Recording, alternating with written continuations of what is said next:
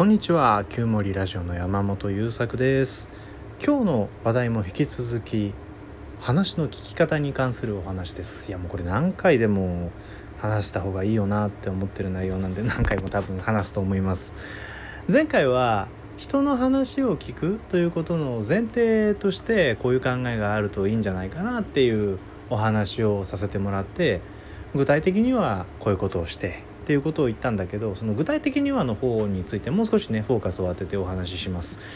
人の話を聞く、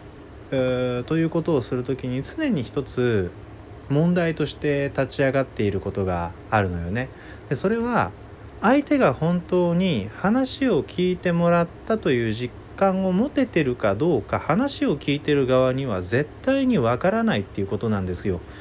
よくさ話聞いてやってさとか「俺聞いてやってんだよね」とかっていう人まあ、よよくって言っちゃったけどそんなにいっぱいはいないかな。ちょっとたまにいます、えー、で最近僕の周りにはいないけど時々言いました。話聞いてやってさって、えー、言うんだけど果たしてその人に話をしていた話してた側の人は話を聞いてもらったっていう実感持ててんだろうか。っていうことをねその話を聞いた人はさ聞いてやったんだっていうなんか手応えがあるかもしれないし分かんない人によってはまあ僕は昔そういうタイプだったんだけどちょっと話聞いてそれに対して思ったことをアドバイスしてあげたらそれが話を聞いたことになるって思ってるから話を聞いてやってるなんて言っちゃえるっ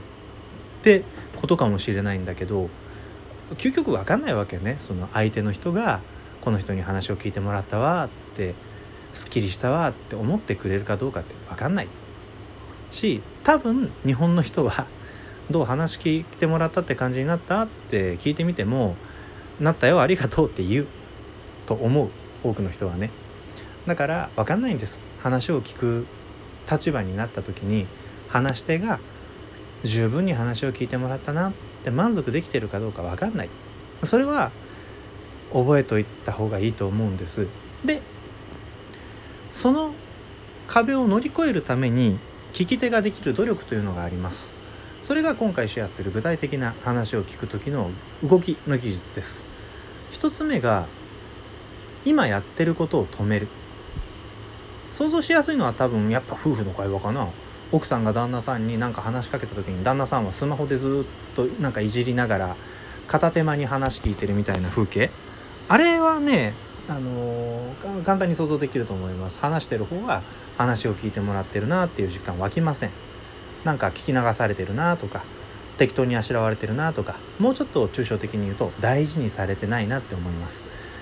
で、えー、だから自分の大切な人があなたに話しかけてきてくれた時にはスマホいじっててもパソコンいじってても本読んでても基本的にその手を止めて相手の方に体を向き直す。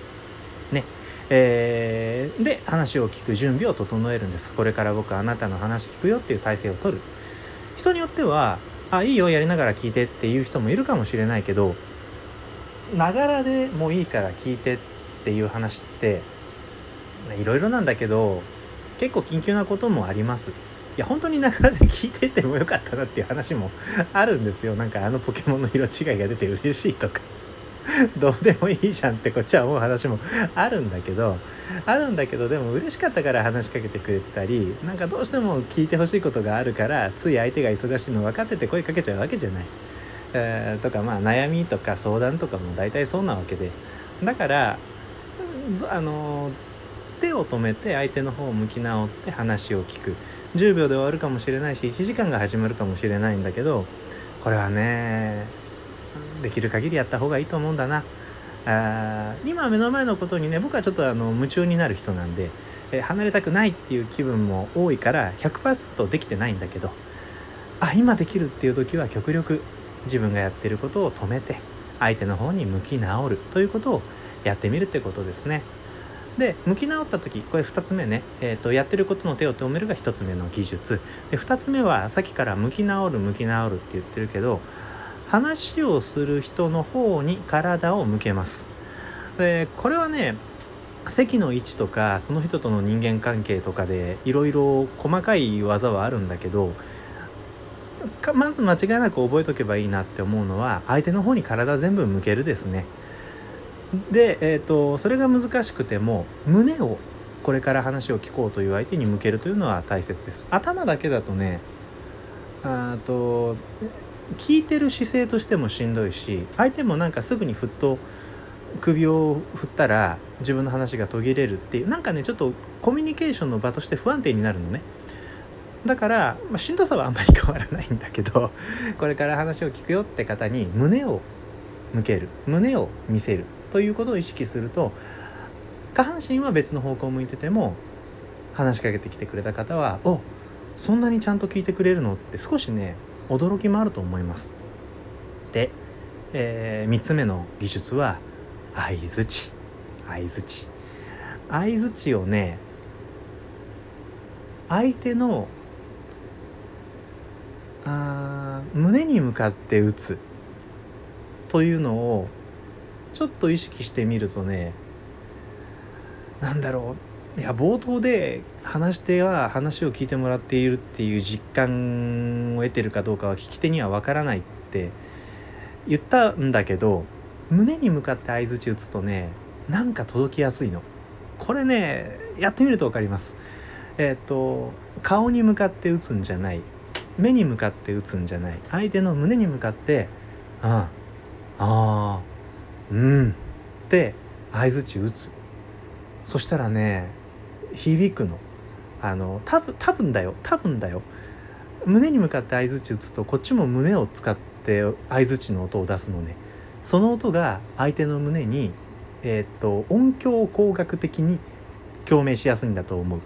いやまあ適当に言ったけどね 音響工学的にって。物理的にねえー、っと胸で出た音って胸に共鳴しやすいんですよ。これほんとほんと。だから相手の胸に向かって相づちを打つっていうのをやると相手はなんかね話してる手応えがすごいの。ああもうどんどん話を吸い出されるっていう風になってきます。話がを聞くのが上手い人と話してるとよくわかります。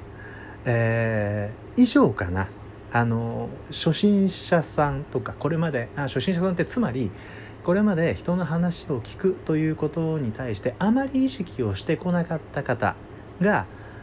ちょいと人の話を聞いてみようとか誰か力になりたい人がいるんだとかあとあと子育てしてるお父さんお母さんなんかもそうかもね。パートナーとの関係を整えたいとか。とにかく身近な人との関係を整えたいとか。あとその身近な人に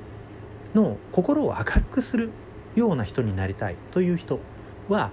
上手な話するよりねたっぷり話聞いてあげる方が全然効果あるから。っていうかね話聞いてくれない人の話って聞く気にならなくない？この人何言っても俺の言うことを聞いてくれて承認してくれて深い相づちで受け止めてくれて何やってても手止めてくれて一回一回体こっちに向けてくれるっていう人が10回に1回ぐらい「俺こんな風に思うんだけどどう?」ってなんか提案してくれたら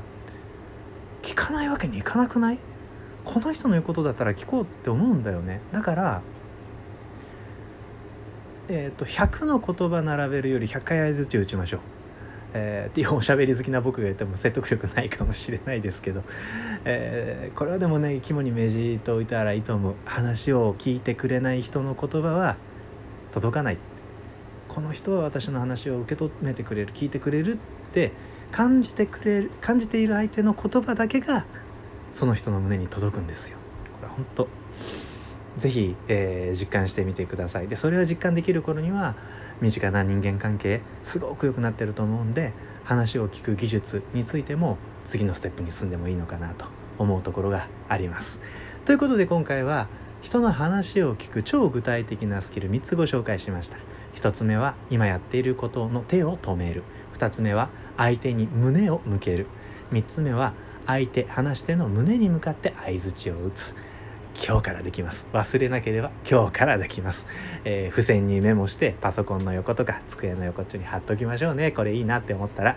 えー、ということでこの Q モリラジオはちょっと生きづらさ抱えてます私山本優作がこうしたら QOL 上がりました下がりましたっていう話を日々の探求を通して、えー、得た発見とともにシェアするそんな趣旨のラジオでございます。よかったらまた次回も聴いてください。最後までありがとうございました。またね